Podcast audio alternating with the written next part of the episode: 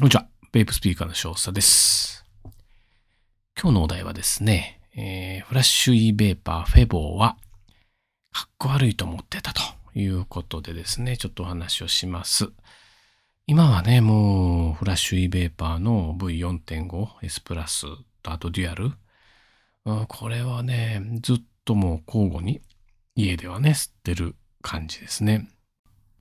K ファンの出番がなかなかね、ちょっとなくなってしまいましたけどね。まあちょっとしばらくはね、これで言ってるんですけど。えー、っとね、以前、まあ数年前からね、あの名前の読み方はわからなかったんだけど、このフラッシュ e ベーパー V4.5 の存在っていうのはね、知ってたんですよ。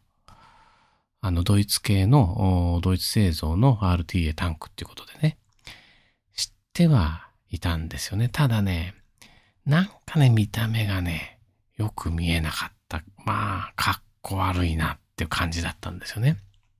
なんでかっていうと、アトマイザーに関わらずですね、まあ、構造物ってのは、先っぽに行けば行くほどやっぱ細くなるっていうのがあるじゃないですか。まあ、例えばまあ、もうわかりやすい例で言えば、東京タワーとかね、あの、ピラミッドもそうだし、あとスカイツリーもそうだしね。まあ、ビル、まあ、少なくとも平行というかね、ビルみたいなね。ただね、このフラッシュ e ベーパーはね、アトマイザーの先端がね、太くなってんですよ。根元よりも。まあ実際測ったらまあ数ミリなんですけどね。でもね、やっぱり写真でね、まあ知らないときはね、写真で見てるときに、なんかね、頭でっかちでね、嫌だったんですよね。まあそんな言うほど頭でっかじゃないんですけどね。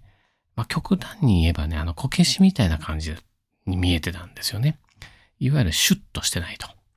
ただ、まあそういうのがあってね、まああんまりこう、もう関心もなかったんですけど、今年の3月4月か、ようタイムラインでね、このフラッシュ e ベーパーをね、ツイッターのタイムラインで見るようになって、まあ見慣れたのかな。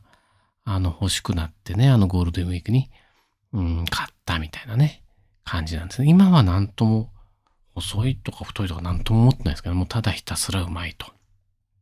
音もしないしね。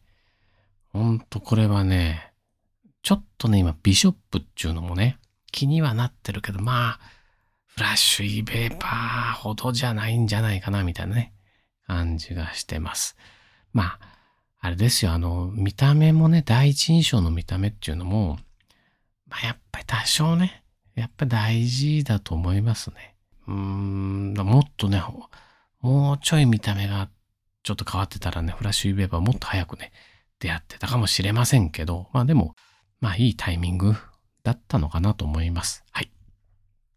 本日はですね、フラッシュ e ベーパー、実はかっこ悪いと思ってたと。反省みたいなね、感じでお話をしました。